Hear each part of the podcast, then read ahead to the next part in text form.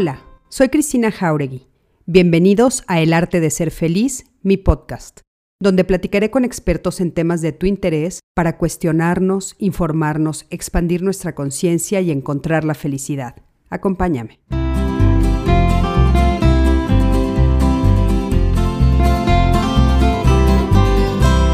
Hola, ¿qué tal? Buenas noches. Me da muchísimo gusto saludarlos y darles la bienvenida a Código Felicidad, a esta plataforma donde estamos dedicados al cuidado de la salud mental, la salud emocional y el desarrollo humano. Este es un espacio que está dedicado para ti, para que tú encuentres respuestas y encuentres, eh, pues bueno, puedas más bien hacer preguntas y, y, vertir todas las dudas que tengas sobre todo esto que tiene que ver con estos temas que tanto nos hacen falta, que son tan importantes para nuestro desarrollo, para nuestro crecimiento, etcétera. Y bueno, esta noche vamos a hablar de por qué no nos permitimos descansar. Y esta noche vamos a platicar con Yuta Battenberg Galindo, que ya la están viendo por aquí, y les quiero platicar un poquito quién es ella, que estoy muy contenta de que está esta noche aquí con nosotros. Ella es, eh, tiene un, doctorado en teología por la Pontificia Universidad Javer, Javeriana de Bogotá, Colombia. Qué padre, qué padre que, que eres doctora en teología. Es maestra en sensibilización educativa con enfoque gestalt por el Instituto Humanista de Psicoterapia Gestalt y eh, es profesora de teología en la Universidad Iberoamericana, eh, licenciada en ciencias teológicas y es fundadora y presidente de la Asociación de Egresados del Departamento de Ciencias, Religiosas. Eh, en fin, tiene un, un, currículum muy, muy amplio y ahorita es directora del Centro de Desarrollo Humano y Espiritualidad Domus Vitae. Y a mí me da mucho gusto darle eh, la bienvenida a Utah que me encanta tenerla por aquí y creo que es muy importante justamente con este currículum que ella tiene, que nos hable de este tema que es por qué no nos permitimos descansar si sí es bueno descansar, si no es bueno descansar, qué pasa con esta sociedad que nos los exige tanto y qué tan necesario es para nosotros. Yuta, buenas noches, bienvenida y gracias por estar aquí. Al contrario, Cristina, buenas noches a todo tu auditorio, buenas noches y muchísimas gracias a ti por la invitación y por hablar de este tema que a todos nos cuesta tanto, ¿no? Eh, no nos hemos dado cuenta en qué tipo de cultura nos hemos metido, donde pareciera que tenemos que rendir, que rendir, que rendir, que rendir dar resultados, porque además pareciera que hay una competencia constante y si me descuido tantito, alguien me va a tomar el lugar. Eh, eh, y además hay tanto por conocer, tanto por saber, tanto por descubrir, que se nos olvida cuidarnos. Y el descanso tiene que ver estrictamente con el amor hacia nosotros mismos, con el aprender a cuidarnos a nosotros. Sí, no, bueno, sin duda. Creo que, como bien dices, es, es, un tema del que casi no se habla, que yo creo que se pasa de largo muy fácilmente. Y yo te comentaba que cuando lo estaba yo planeando, dije, no, no, bueno, este es un, un, programa que me voy a regalar a mí, porque yo creo que yo estoy inmersa en eso que tú estás diciendo, este trajín cotidiano, este estar corriendo todo el tiempo y que sea, bueno, multiplicado eh, en este periodo, en este último periodo, para mí por lo pronto, de una manera fuertísima. Entonces, pues bienvenida, me da mucho gusto que estés por aquí. Y antes de arrancar con el tema, quiero darles las buenas noches a algunas de las personas que ya se están conectando, algunos que forman parte de esta comunidad de Código Felicidad que me da muchísimo gusto verlos cada, cada noche que estamos aquí, todos los lunes y los miércoles, y ahora también los jueves con Código Mujeres, que estamos aquí conectados. Y Mónica Sánchez, buenas noches, te mando un fuerte abrazo. Mi Montserrat Ábalos, ¿cómo estás? Eh, Silvia García. Eh, preparada para escuchar el tema, nos dice Mónica, Alejandro Méndez, ¿cómo estás, mi Ale? Adi Gil, Palancares, mi Dianita González, ¿cómo estás? Laura López Portillo, Mariana Laines, ¿cómo estás? Blanca Torres, ¿cómo estás, Blanca? Qué gusto que estés por aquí también. Eh, es, es, una comunidad muy linda que la verdad es que se saludan unos a otros a través de las redes y se van contestando y se ha hecho un grupo muy, muy bonito y muy interesante. Yolanda Heredia, ¿cómo estás? Michelita de Anda, te amo y te adoro, Chel es mi familia, es este, mi suegra y la adoro. Gio Torres, eh, ¿cómo estás? Fabiola Tames, Rama Aguilar, Moni del Valle, ¿cómo estás, mi Moni? Ya cambiaste tu, tu foto. María de Lourdes López, Odette Rodríguez, Maritza Flores, en fin, muchas gracias a todos y a todas los que ya se están conectando. Gracias por estar aquí en Código Felicidad y les quiero pedir un favor a todos los que se están conectando. Nosotros queremos expandir nuestra comunidad. Queremos que Código Felicidad sea un espacio que conozcan cada vez más y más personas y les quiero pedir por favor que compartan, que compartan con sus familias, que compartan con sus amigos, con sus amigas, con uno de ustedes que comparta. Bueno, pues para nosotros es muy importante porque es una voz más, es eh, una cabecita más, es una persona más que aparte se multiplica porque acuérdense que con uno de nosotros que cambiemos eh, o que crezcamos eh, o que aprendamos, pues entonces nuestro entorno también cambia. Entonces, por favor, por favor, compártanos, compártanos, compartan nuestro live y empiecen a escribirles a todos los que conocen que se conecten el día de hoy para hablar de este tema. Y bueno, ya pasando al tema del descanso, mi querida Yuta, ¿Qué, es esto de descansar? ¿Qué entendemos por la palabra descansar? Y, eso es, es, muy buena la pregunta porque, a ver, ¿qué entendemos por descansar? Y descansar no es ponerme en horizontal sin hacer nada. ¿No? No, eso no es descansar. Descansar es cambiar de actividad. Y cambiar hacia una actividad que sea lúdica, que no sea de obligación, que sea de diversión, que sea de gusto. En ese sentido, sí, recostarme va a tener su pedazo, pero también tendríamos que entender que el descanso es una obligación. Es una actividad que necesitamos hacer para mantener la salud de nuestro cuerpo. Tengo un amigo que es doctor en química y que a sus alumnos les dice eh, eh, que ningún doctorado vale lo que pierden por dejar de dormir. Es decir, dormir tenemos que entenderlo como una de las múltiples preocupaciones que tenemos. Necesitamos dormir determinadas horas al día porque es el tiempo que nuestro cuerpo necesita para restablecerse. Y, aquí cuando yo te lo digo me muerdo la lengua porque por supuesto que hubo muchos años en mi vida en que yo puedo dormir muy pocas horas y funciono muy bien. Fíjate. Pero, pero, pero no, pero el cuerpo mientras duerme se repara, se, va, se va a sanar, es como entrar a los pits. Entonces, dormir lo tenemos que entender como algo que es casi, casi una obligación. Esa no es el descanso. El descanso es hacer que la vida nos sea agradable, que valga la pena ser vivida. Ay, qué bonito, me encanta esto que dices. Yo la verdad sí pensaba que eh, descansar tenía que ver con, pues sí, acostarse horizontal y no hacer nada, ¿eh? No nada más, o sea, lo puede incluir, pero no es lo único, porque además acostarme y no hacer nada me aburre.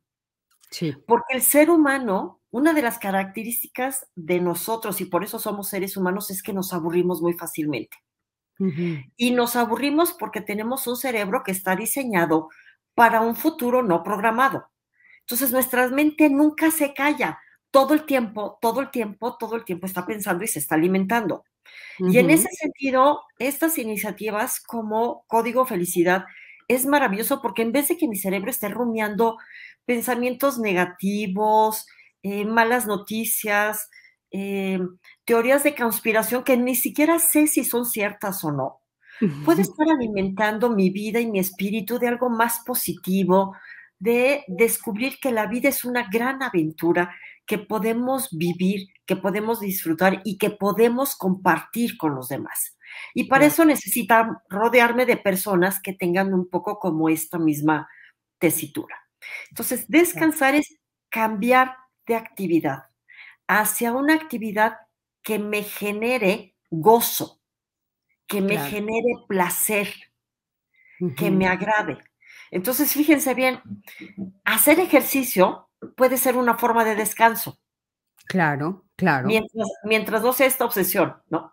Pero me va, mi cuerpo físicamente se va a cansar, pero no importa, mi cuerpo está diseñado para cansarse y voy a tener mis horas de sueño para descansar. Pero es un cansancio distinto que me anima, que me alegra. Bailar, visitar un museo, ir al cine, sentarme a tomar un café, platicar con alguien. Claro. Todo este cambio de actividades que nos hacen, que no tienen un fin económico, sino nada más es por el placer de ser. Pero fíjate que, esto que, dices es extraordinario y sin embargo, eh, a mí me gustaría preguntarte, ¿qué nos pasa? que cuando estamos en esas actividades y no estamos en actividades que consideramos productivas, muchas veces no las disfrutamos porque nos sentimos culpables. Sí, porque estoy desperdiciando el tiempo.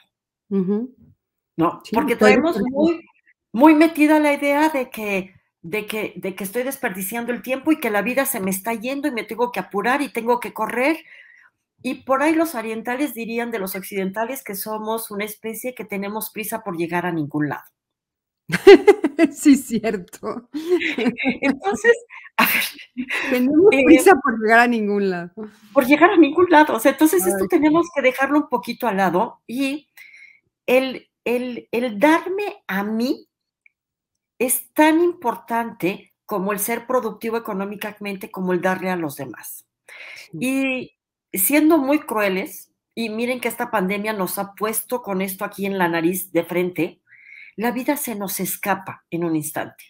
Sí. Y lo único que nos vamos a llevar es lo que vivimos, lo que gozamos, lo que disfrutamos con las relaciones que tenemos. Por eso es que ha sido tan pesada la pandemia. Claro. Porque resulta que ya no me puedo relacionar con los demás como estaba acostumbrada. Sí, y pasar eh, eh, tiempo con mis amigos, mi familia, descansando, o sea, como dices tú, ¿no? Descansando desde, desde esta perspectiva que tú no la estás planteando, platicando, tomándome un café, en una comida, viendo una película, en, divirtiéndome en una fiesta, ¿no? Pero, eh, ¿qué, ¿qué es lo que pasa? O sea, ¿qué sociedad hemos construido? Porque yo sí te, confieso y le confieso a todos los que nos están escuchando, Yuta, que a mí de repente sí me pasa pensar, híjole, estoy perdiendo el tiempo. Híjole, es que, mm, eh, ok, sí, pero ahorita trabajo, mejor más adelante. Es que si no trabajo, pues, o sea, más adelante, ¿qué va, ¿qué va, a pasar? O sea, hay una serie de frases que se me vienen como en cascada. O sea, no voy a tener dinero, no voy a poder salir adelante, no voy a poder comprar lo que quiero, lo que necesito, eh, ¿qué va a pasar conmigo? O sea, vienen una serie de, de mensajes que tengo en la cabeza muy fuertes y mandatos muy fuertes de mi mamá diciéndome, bueno, es que tienes que trabajar, es que no hay nada mejor en el mundo que trabajar, porque pues también es un mandato que ella recibió y que fue generación tras generación y que yo me lo sigo repitiendo, Yuta. O sea, yo pienso, más adelante, más adelante descanso. Ahorita tengo fuerzas, ahorita todavía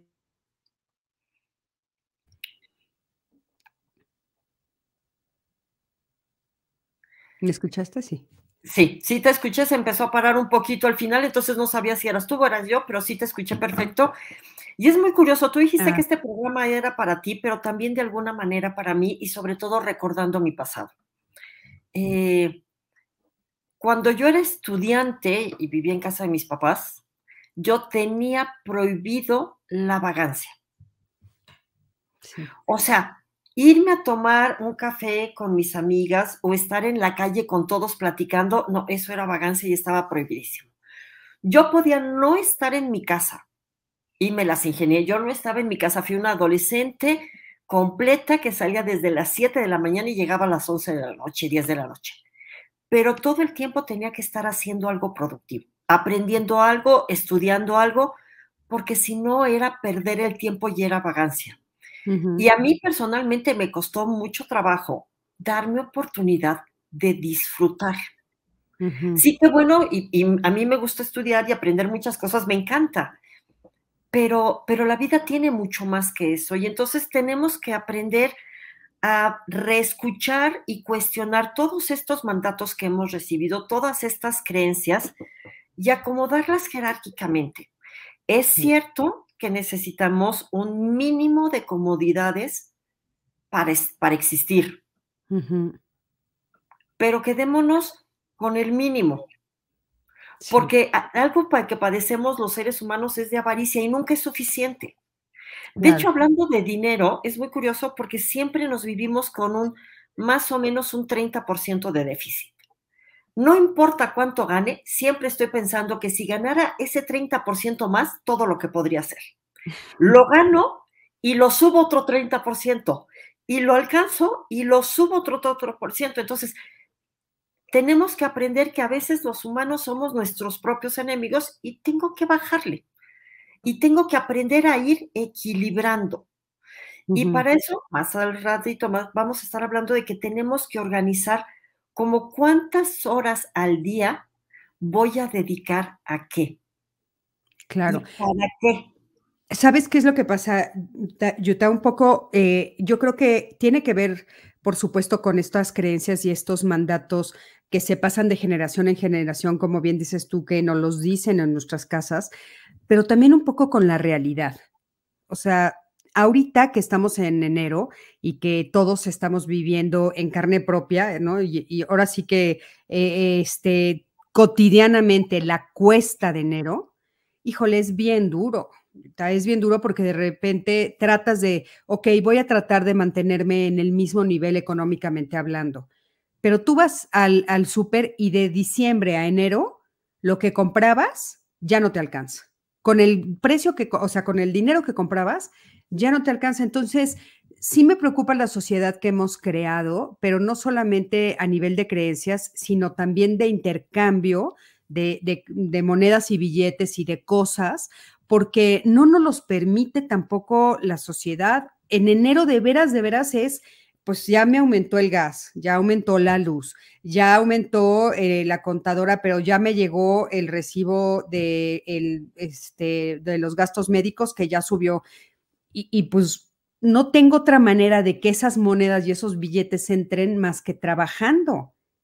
No hemos implementado otra forma socialmente de que pudiéramos hacerlo de una manera diferente para que no estuviéramos todos como en este espacio en el que parece que no tengo salida. O sea, si no me la paso trabajando, lo que me alcanzaba en, diciembre hoy ya no me alcanza.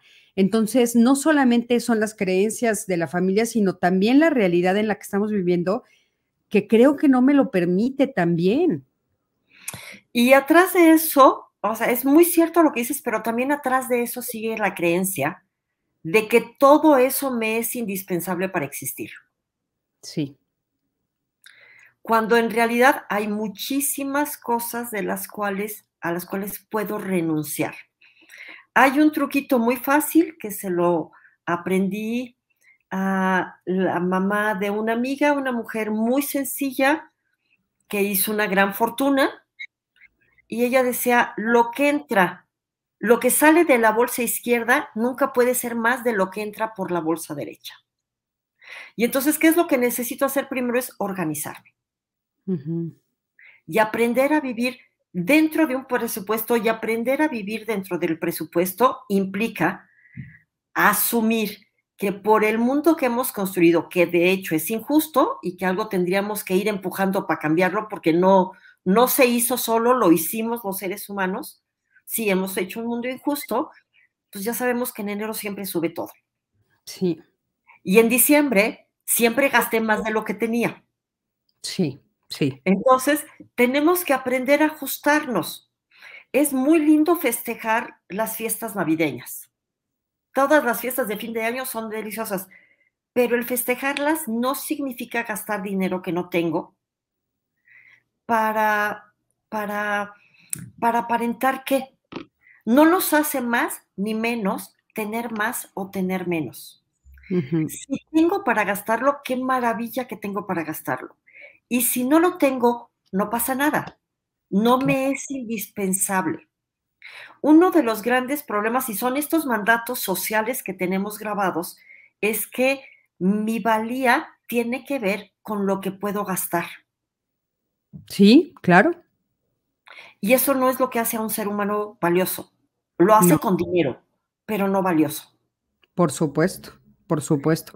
Pero sí, en esta idea de qué tipo de sociedad hemos creado, es una sociedad que aplaude a personas con niveles económicos muy altos. Los aplaudimos. O sea, eh, inclusive eh, se admiran, ¿no? Eh, les aplaudimos y se admiran y se anhela alcanzar esos niveles. Y es, es impresionante, pero lo escuchas en todos lados y en todos los rincones. Cuando escuchas muchas de las personas, los planes que hacen o las metas que quieren alcanzar o los deseos de las 12 uvas, por lo general por lo menos uno, dos o tres tienen que ver con, aumentar tu ingreso económico. Así es. Y la vida se nos está, se nos va en, eh, eh, en, tratar de aumentar nuestro ingreso económico y para lograr ese ingreso económico lo que se nos está yendo la vida. Sí, claro. Y nos vamos a ir de este mundo sin ese ingreso económico. O sea, estamos correteando un absurdo. Un absurdo, un absurdo. Estamos correteando un absurdo. No. Por eso, no vamos a llegar a la exageración de un monje budista, pero las pertenencias que tiene un monje budista son mínimas. Son dos mudas de ropa, el cuenco en el cual va a comer, su bolsita con una navajita para poderse rasurar el pelo eh, y dos cositas más, y eso es todo. Ah, y hilo y aguja para poder remendar su vestido si se le rompe. Y cuando uno voltea y ve los rostros de los monjes budistas, están tan en paz y tan sonrientes. No. Dices, ay, entonces, entonces es mentira. El dinero no nos da la felicidad. Claro, como decía la tía Manuelita del padre Ricardo, el dinero no da la felicidad, solo nos deja tres cuadras de distancia. Sí. O como, o como dice, como decía mi abuelita, pero como ayuda. Pero como ayuda, sí, o sea, no estamos renunciando al dinero, pero simplemente lo que tenemos que renunciar es que el dinero no me domine. E, el problema es una jerarquización de valores. Y si al dinero lo ponemos hasta arriba, ya nos amolamos. porque nunca va a ser suficiente. Nunca. No, nunca. Tienes toda la razón. Y, cuestionarnos eh, esta creencia de siempre tengo que tener más, cada vez tengo que tener más, cada vez tengo que tener más, que yo insisto que estamos permeadas y permeados de esta creencia a partir de la forma en la que hemos construido la sociedad. O sea, la sociedad se ha construido de esa manera. Pero bueno, ¿cómo, cómo le hacemos para darnos espacios, para eh, permitirnos descansar y qué tan importante es a nivel psíquico. O sea, ¿qué pasa eventualmente si pasan muchos meses y yo no me permito estos espacios de descanso? Pues que este, luego aparecen enfermedades físicas o mentales. O sea, el cuerpo nos va a pasar la factura, indiscutiblemente. El cuerpo nos pasa la factura. Por eso es tan, tan importante. Y en ese sentido, yo diría que podemos empezar a ir cambiando este mandato de en vez de, en vez de pensar que cada vez necesito tener más, puedo pensar, bueno, cada vez quiero aprender a ser más feliz y hacer más, hacer que los que me rodean sean más felices. Y la felicidad, y, ahora sí que tomando el, eh, el nombre de tu asociación, el código de la felicidad no se compra, es experiencia de vida. Sí. Sí, y no es, y no es fácil tampoco, Yuta, por eso le pusimos código felicidad, que sé que es un tema, es una frase que, que, es polémica y me gusta mucho que sea polémica, porque ahorita, pues bueno, sí hay como una pregunta muy grande en el, en el, ambiente, en el espacio, de qué es esto de la felicidad, cómo se come la felicidad. Eh, también hay como hay un boom, entonces parece que eh, pues estamos hablando de esta, eh, mm, si yo no soy feliz, entonces estoy fracasando. Yo considero, se los digo cada vez que me lo preguntan, que la felicidad es un arte. Por eso también otro de mis lemas es el arte de ser feliz yo creo que es un arte y para que eh, pues a algo le llamemos arte es que hay una gran investigación atrás, hay un camino recorrido, hay varias formas eh, a las que te has acercado y te has dado cuenta que sí son o no son. Y sigues eh, retomando el camino. Hace unos días estaba escuchando que tiene que ver con, con ser creativo, la felicidad, con, con pues mm, compartir, con co-crear, con eh, hacer estas redes, que me encanta todo lo que hemos eh, dicho, que es una, parte muy femenina, pero que también los hombres tienen, ¿no? Entonces, eh, la felicidad tiene que ver con esto, ¿no? no con, con, con crear las cosas que creamos. Y entonces por eso se me hace tan importante esto de crearnos espacios para permitirnos descansar y estoy segura que si los creamos y nos los permitimos, vamos a encontrar espacios de felicidad. Por supuesto, y además me encantó lo que dijiste, el arte de ser feliz. Y el arte efectivamente tiene este aspecto de creatividad, pero también tiene un aspecto de disciplina, de constancia, de repetición. No hay bailarín, no hay pintor, no hay actor, no hay ninguno que llegue a la genialidad sentado sin hacer nada. Sí, claro, no, hay ningún. No, se paga, se paga el precio. Pero, pero es un precio que el camino de suyo es gozoso. O sea, nadie puede llegar a ser gran pianista si no disfruta tocar el piano. Exactamente, claro. ¿No? Entonces, esto tiene que ver con el aprender a descansar. Tengo que aprender a disfrutar de la vida porque me lo merezco. Claro, claro. Oye, y este ejemplo que pones del piano me parece como un ejemplo muy bueno para decir este, para ponerlo como un ejemplo del descanso, ¿en qué sentido? Tienes que ensayar y ensayar y ensayar y aprenderte las notas y, estar todas las tardes para en algunos momentos, que son los momentos máximos, de, de, ahora sí que disfrutar de todo lo que has aprendido porque ves creada una melodía con tus manos.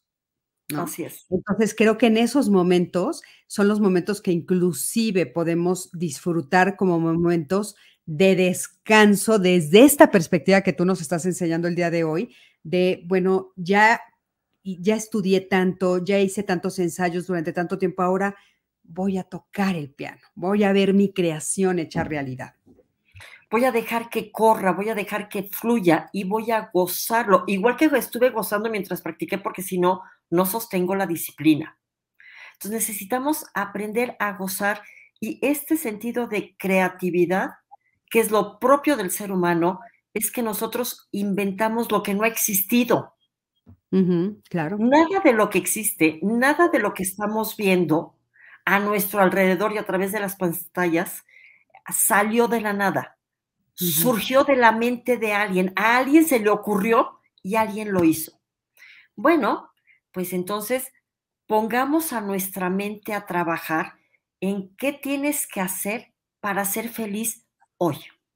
Y esto va a ser muy importante. No se trata de que voy a ser feliz siempre. No, no, no, no, no, no, no, no. O sea, ¿qué necesito hacer hoy para que, para que el día valga la pena vivirlo? para que me la pase bien así como está, no peleándome con la realidad. Porque algo que me va a garantizar sufrimiento es cuando yo tengo la realidad aquí y por acá arriba tengo mi mundo ideal.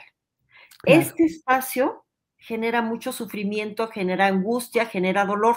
No, el mundo ideal nada más sirve para jalarme, pero no lo puedo poner muy lejos, lo tengo que poner muy cerquitita para que lo pueda ir alcanzando. Claro. ¿qué es lo que voy a hacer hoy con lo que tengo hoy para pasármela bien. Y si lo que tengo es un contexto de pandemia y tengo que estoy encerrada en una habitación de 4 por 4 pues me las voy a ingeniar. ¿Qué es lo que voy a hacer? Tengo que descubrir qué me gusta. Me gusta ver el color del cielo. Pues abro la ventana y saco, saco la cabeza al menos para ver el cielo. O me gusta la música. Me pongo una música que me guste. O, o me gusta ver un programa de risa. Me pongo un programa de risa. O me gusta platicar con mi amiga que no la puedo ir a visitar porque estamos aisladas nos hablamos por teléfono. Y además ahora tenemos videollamadas. Sí. Entonces, necesito buscar qué puedo, qué sí puedo hacer con lo que tengo para hacerlo, para gozarlo. Esto es algo que las mujeres lo tienen muy bien puesto, las mujeres que les gusta cocinar, que no es mi caso. Aquí yo me balconeo, ¿eh? no es mi caso, pero yo admiro muchísimo porque con tres ingredientes en el refrigerador hacen maravillas. Sí. ¿No? Sí, sí, sí. Hacen maravillas. Con tres ingredientes en el refrigerador que yo los tiraría, no sabría qué hacer con ellas. Sí. Hacen algo delicioso. Sí, sí, porque sí, en su mente está hacerlo rico. Bueno, la invitación es hagámonos rico el día, hagámoslo bonito. ¿Qué voy a hacer para disfrutar el día de hoy?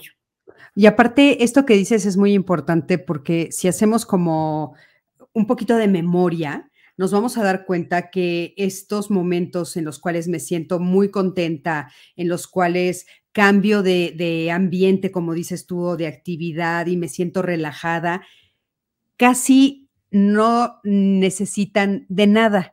Y te quiero eh, compartir que, bueno, yo todos los miércoles, eh, mi, mi hija y mi nieta vienen a comer aquí a la casa. Entonces es un día que para mí es sagrado, o sea, es mi día favorito porque viene mi hija y mi nieta y estamos aquí toda la familia esperándolas con muchísimo gusto. Bueno, el día de hoy decidimos ir a caminar a los viveros a ver ardillas. No te imaginas la tarde que pasamos, Yuta. No necesitamos de nada. Nos sentamos en el pasto, nos llevamos unos, unos cacahuates y vimos miles de ardillas que llegaban a comer cacahuates de nuestra mano o que corrían alrededor nuestros. Fue tan bonito y, esto que dices, no necesitábamos de nada. Entonces, ahorita que decías, o sea, que, ¿cómo haces tu agradable? ¿Cómo haces tu día bello? no necesité de nada, o sea, ni siquiera un peso, no necesité de nada, o sea, solamente me fui a caminar a, un e, espacio hermoso porque es un bosque precioso en medio de la ciudad. Con, mi, con mi nieta a ver la naturaleza y a sentarnos en el pasto. Fue hermoso, es cierto, se nos olvida hacerlo. Pero hay otras cosas que también dijiste al principio, por ejemplo, cuando nos salimos de nuestros espacios, eh, de, nuestras rutinas. Y hay muchas eh, actividades que podemos hacer que a muchas personas o les da miedo, o les da pena, o les da culpa hacerlas, o no están acostumbrados, por ejemplo, a jugar.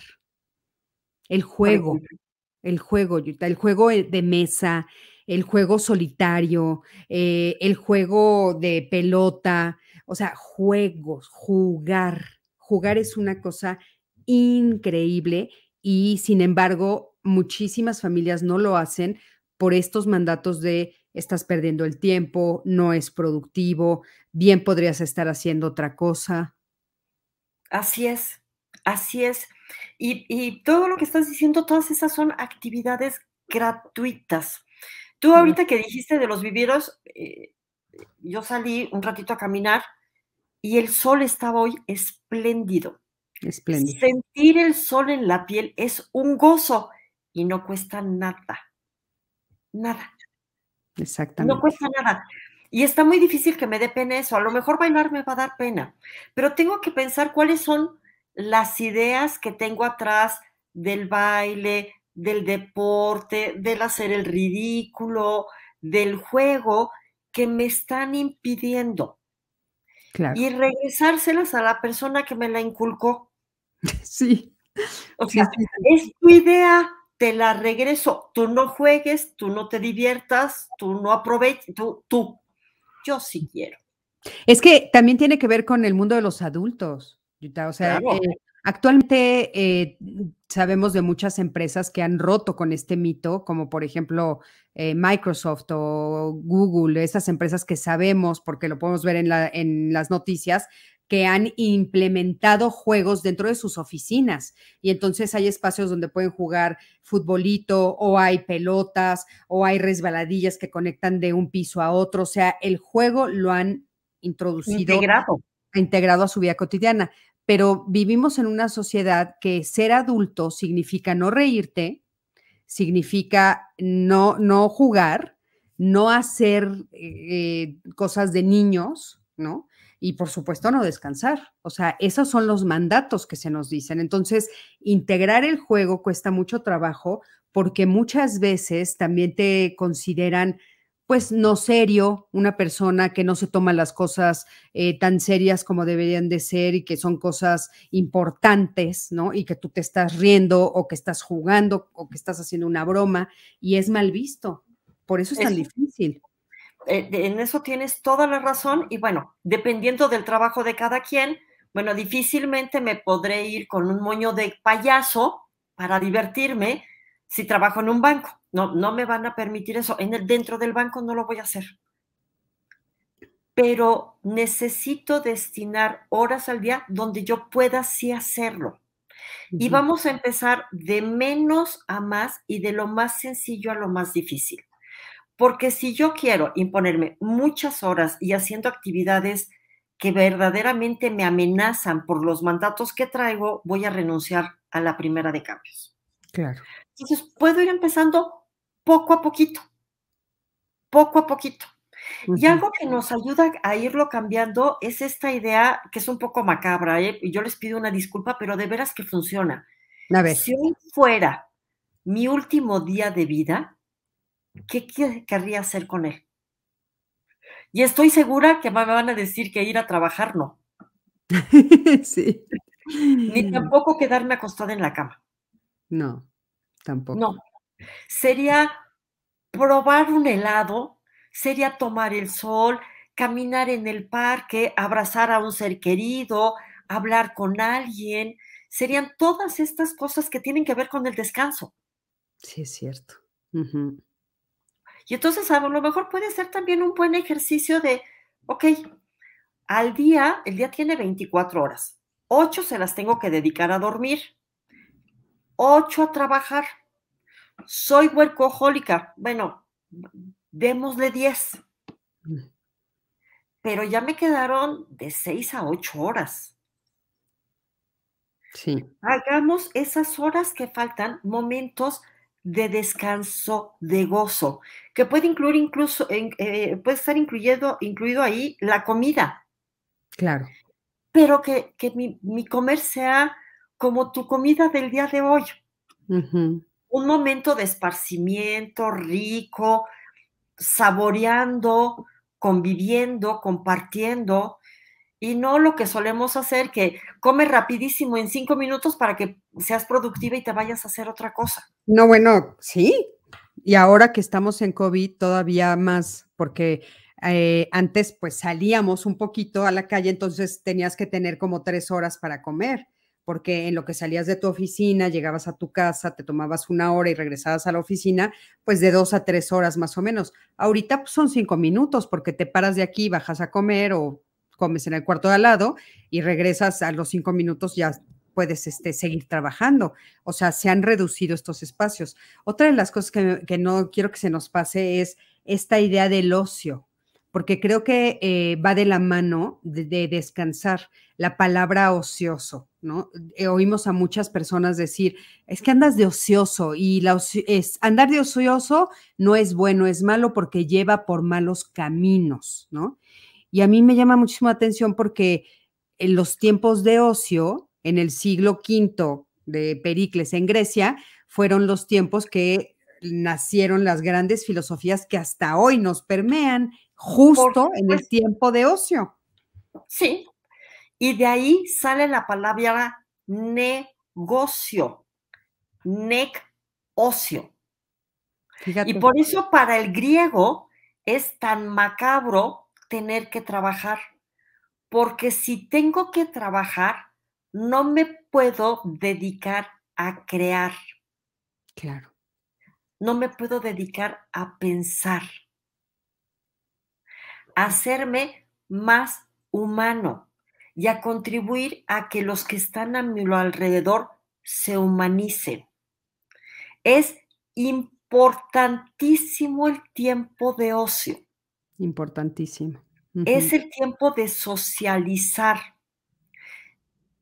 Y lo que estabas diciendo, efectivamente, para los que pudimos conservar el trabajo a partir de la pandemia, porque también la pandemia a muchos los dejó sin trabajo, y esto es una realidad. Los que hemos conservado el trabajo resulta que se nos multiplicó, porque antes teníamos hora de entrada y hora de salida. Y ahora no sé de dónde sacamos la idea que necesitamos estar a disposición. Sí. Y es algo que tenemos que aprender a respetar. Mis horas de trabajo y mis horas de descanso. Sí, sí, sí. Que es mi tiempo para estar con los otros y para estar conmigo. Que fíjate que no sé también cómo se fue creando esta idea en México que es terrible, porque acabamos trabajando muy tarde, acabamos de trabajar muy tarde, pero en otros lugares pues trabajan hasta las 5 de la tarde, 6 máximo. Y entonces, por ejemplo, en Europa, ahorita hay una serie que es este, una bobada, la verdad, pero te diviertes para un rato de diversión que se llama Emily en París. Es, de una, como amo París, me encanta ver la serie.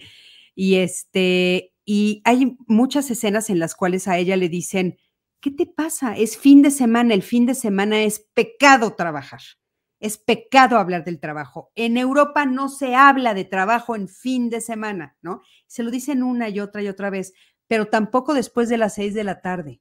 O sea, después de las seis de la tarde ya todos están caminando por las calles, andando en bicicleta, yendo a cenar a un bar, o sea, ves a la gente conviviendo. Ahorita en pandemia, por supuesto que no. Y aquí en México difícilmente pasa eso. O sea, tú, bueno, en el gobierno acaban de trabajar a las 2 de la mañana, las personas que trabajan en el gobierno en México. Claro, y pobre de ti donde no estés disponible esa hora. Sí, sí, exacto. Pobre de ti. Sí, y, es un absurdo.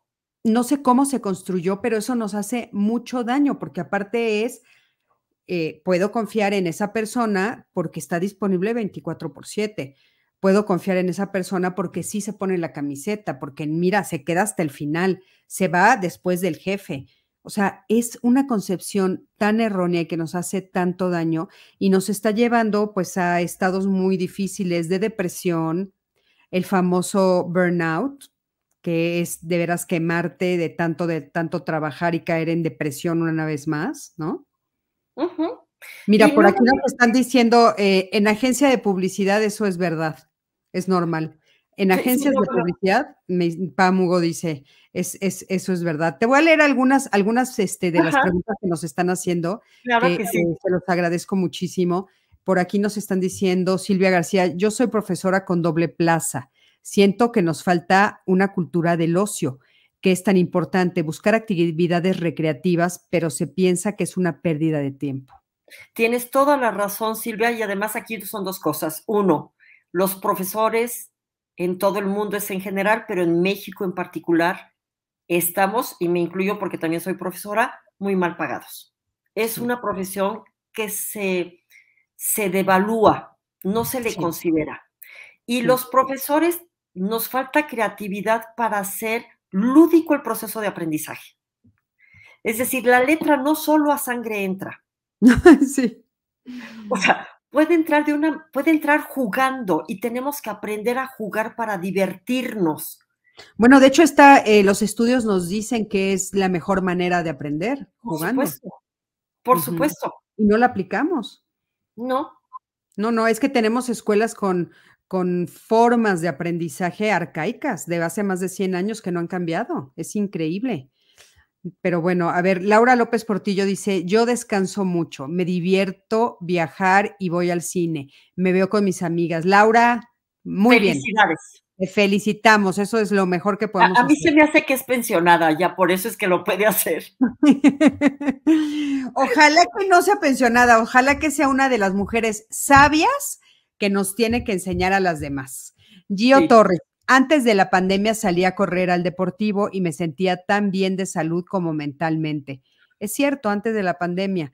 Eh, pues yo les, les comento que, salir al parque, ahorita eh, hay muchos espacios en los que podemos correr, ¿no? Les digo que fui a los viveros y, y puedes... El deportivo ya no puedo, pero aunque sea al parque. Al parque, sí. Ricardo dice, dijeran los españoles, somos de pronto gente sin rumbo.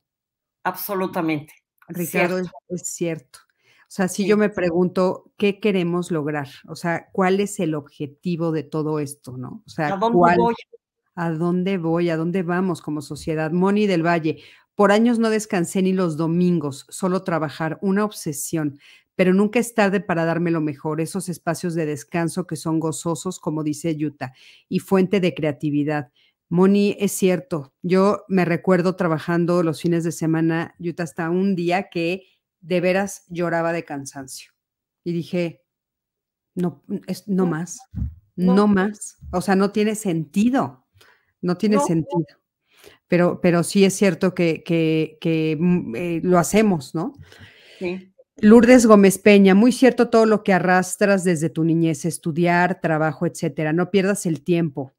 Eh, tanto te lo inculcan que después de 30 años de trabajo me jubilo y se me ocurre poner un negocio.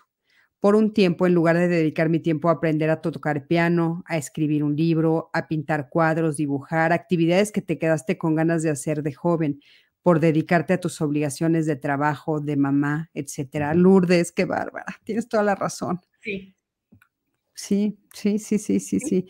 Eh, pero pues, no importa, eh, reconocer que me equivoqué no es ningún problema. Lo voy corrigiendo, le doy la vuelta. Lo que cuenta es hoy. Exacto. Hoy qué voy a hacer para pasármela bien.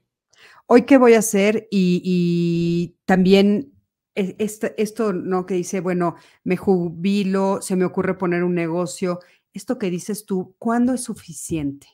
O sea, ya estuve trabajando mucho tiempo, ya tengo mi jubilación, ¿cuánto es suficiente? O sea, yo sí creo que es muy importante pues tener lo mínimo necesario, como bien dices tú, o sea, saber que tengo pues para comer, para pagar el techo, para, comprarme mis medicinas si ya soy adulto, este, en fin, las necesidades básicas.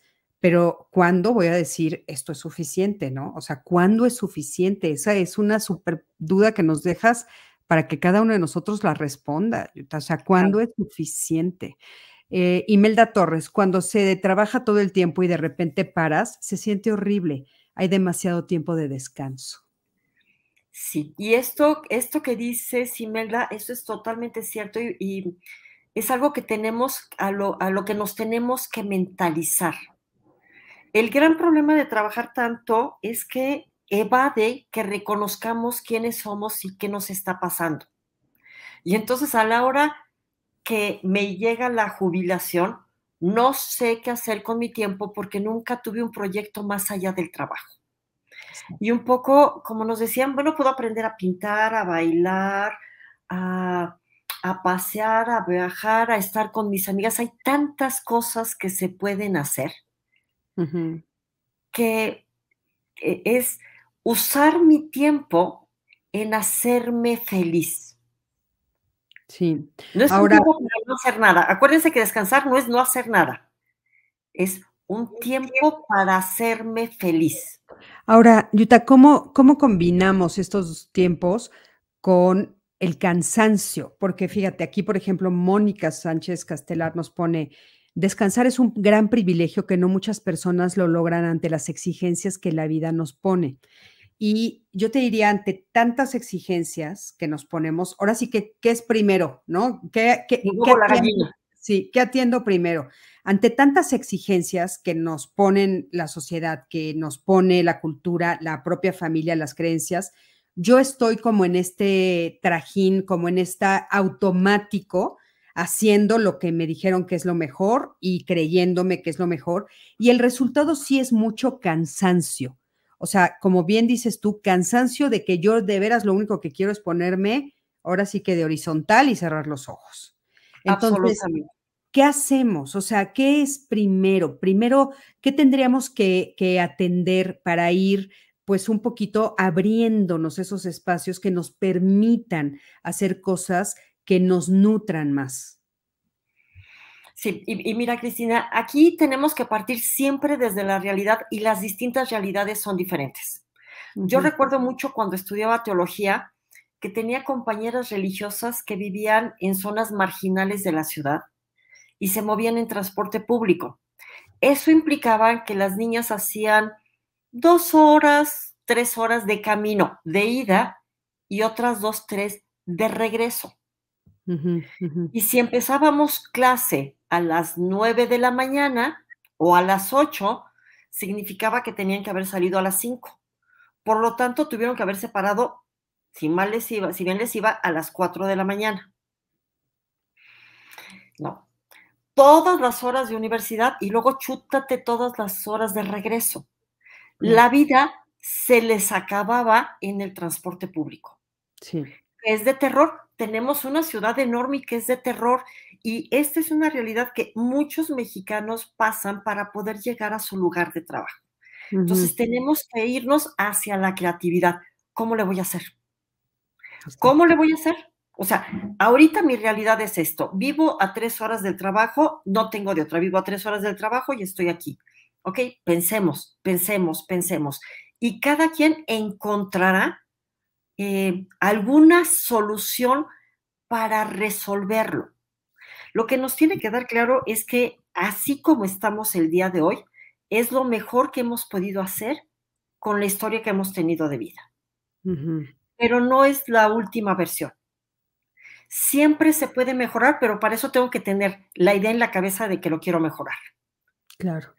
Y mientras me esté dando vueltas la idea, le van a encontrar cada una a su situación específica, qué es lo que hay que hacer para poder encontrar esos momentos de descanso tan necesarios pero también de diversión, de gozo, de esparcimiento.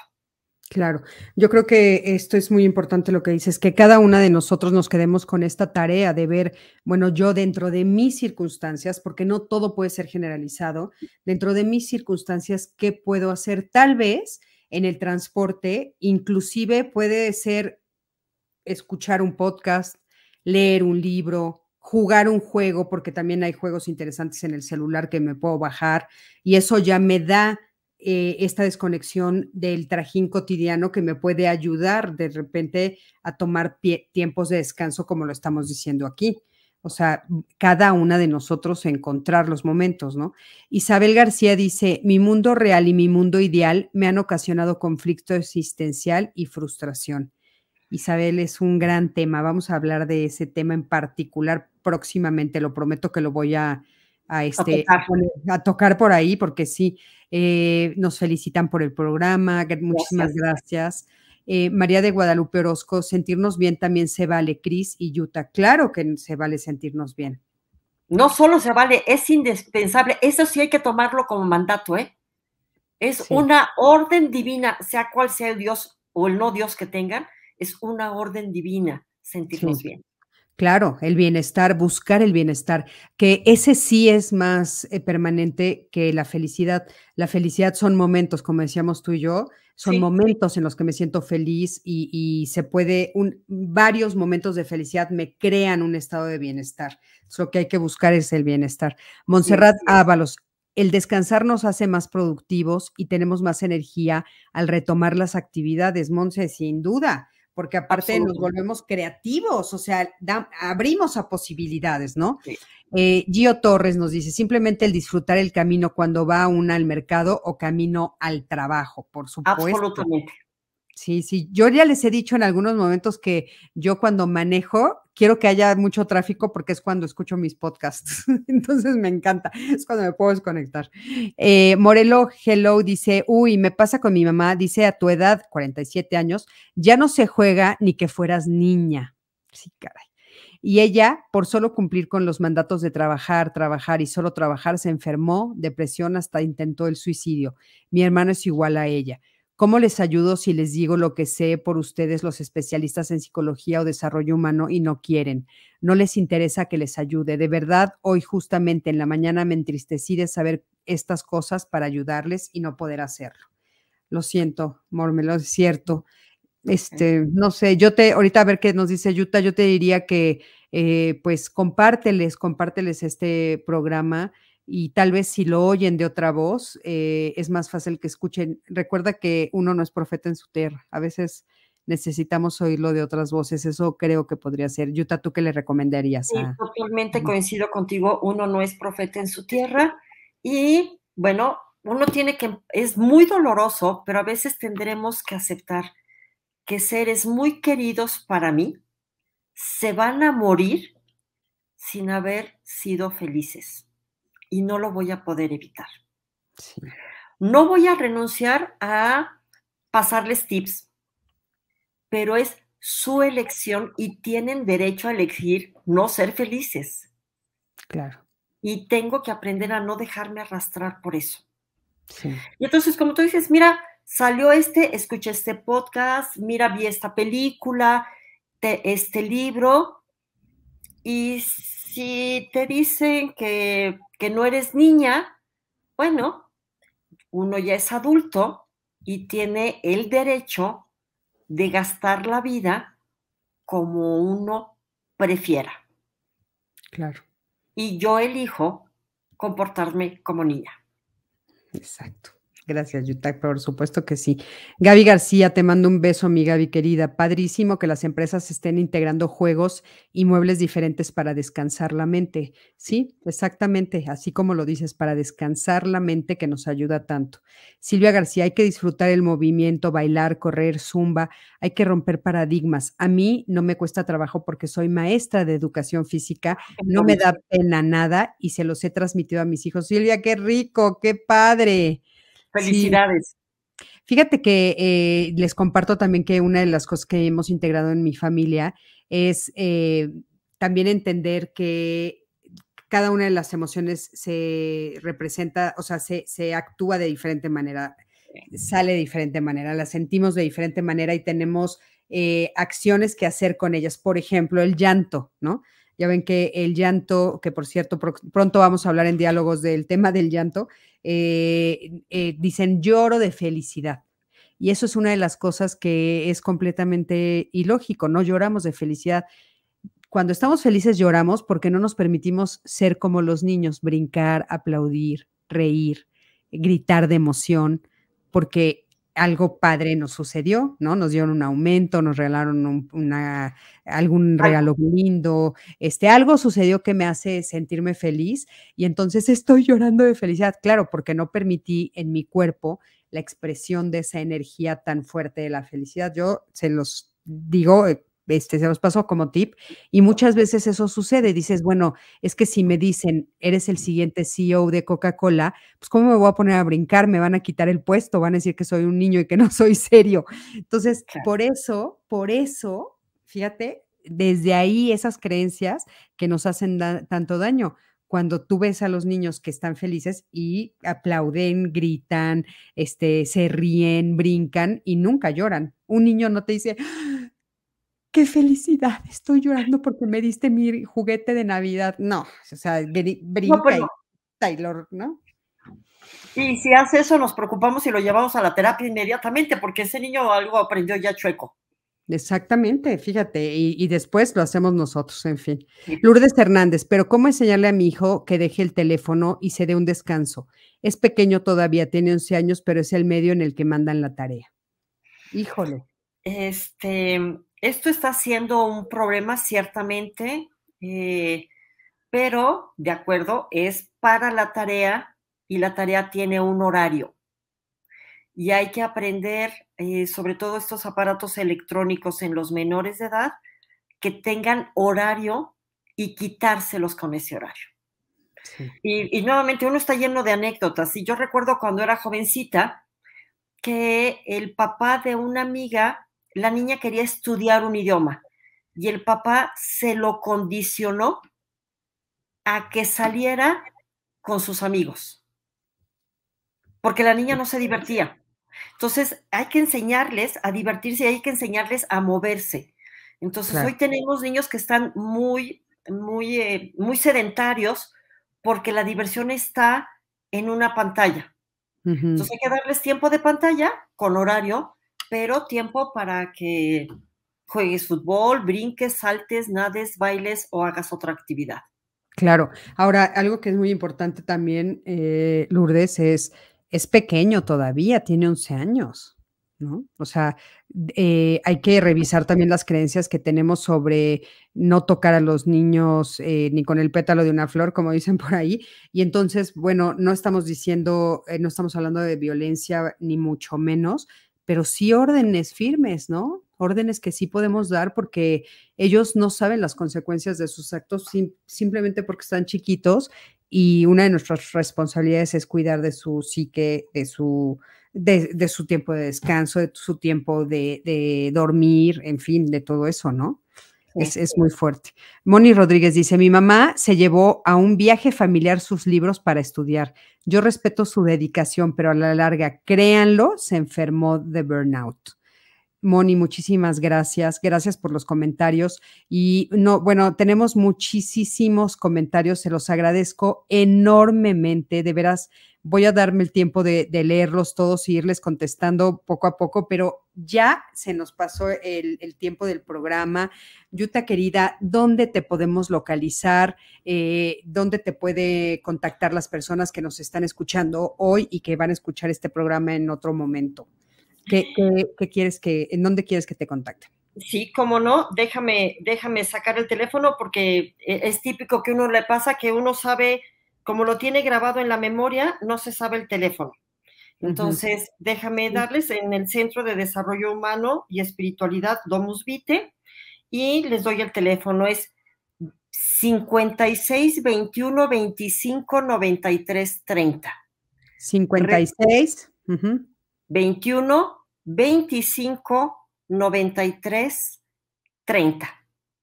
Ok, este es el teléfono de... La Asociación del Centro de Espiritualidad Domus Vite. Eh, cualquier información pueden contactarlo a través de ahí y contestamos a todos, por supuesto. Perfecto. y también te doy mi correo. Me tardo en contestar a veces, pero contesto siempre es un poco enredado con mi, mi apellido, es J. Battenberg, J y mi apellido así como lo tienen en pantalla, B-A-T-T-E-N, B grande E-R-G, arroba hotmail.com. Ok, ya se los puse también ahí. Muchísimas gracias. Les voy a pedir que en el, en el asunto pongan que me vieron con Cristina para que entonces las ubique rápidamente, porque a veces entran tantos correos que uno de repente terminó eliminando correos que no debió. ¿no? qué linda. Yuta, muchísimas gracias. Gracias por esta plática. Eh, de veras que me encantó, me encantó cómo manejaste el tema del descanso. Me parece que es muy importante darnos cuenta que sí, hacer actividades que descansar y yo lo siento clarísimo, a mí me encantan los juegos, por ejemplo, y después de jugar me siento restablecida, me siento con más energía, me siento más contenta. Entonces, sin duda, sin duda nos, nos ayudan a descansar el salirnos de... Me llevo de tarea, eh, bueno, pues revisar qué cosas puedo dejar de hacer para que entonces le abra yo espacios al descanso. Te lo agradezco enormemente. Al contrario, yo te lo agradezco a ti, le agradezco a todo tu público y preocupémonos por ser felices. Exactamente, muchísimas gracias. Y bueno, buenas noches a todos los que se conectaron, a todas las que se conectaron. Y recuerden que mañana tenemos una cita porque los jueves son jueves de Código Mujeres, donde atendemos todos estos temas que ya hemos platicado con ustedes. La semana pasada fue la presentación del programa y mañana vamos a presentarles el primer caso. Es un caso de eh, mucho abuso hacia una mujer a través de un divorcio, todo lo que sucede con las mujeres, todas las trabas que nos encontramos y muchas veces tiene que ver con un tema de género y de que no, nosotros no sabemos pedir lo que, lo que a lo que tenemos derecho por falta de información, pero también la sociedad eh, pues nos pone muchas trabas porque no nos permite tomar ese tipo de decisiones. Entonces, mañana vamos a conocer el primer caso. Por favor, no se lo pierdan y compartan con todos sus amigos. Acuérdense que lo que queremos es que más y más personas nos conozcan. Yuta, gracias. Buenas noches. Te mando un abrazo enorme y nos vemos mañana. Besos a todos, que tengan una linda noche y que descansen. Y que disfruten. Exacto, que disfruten de su descanso.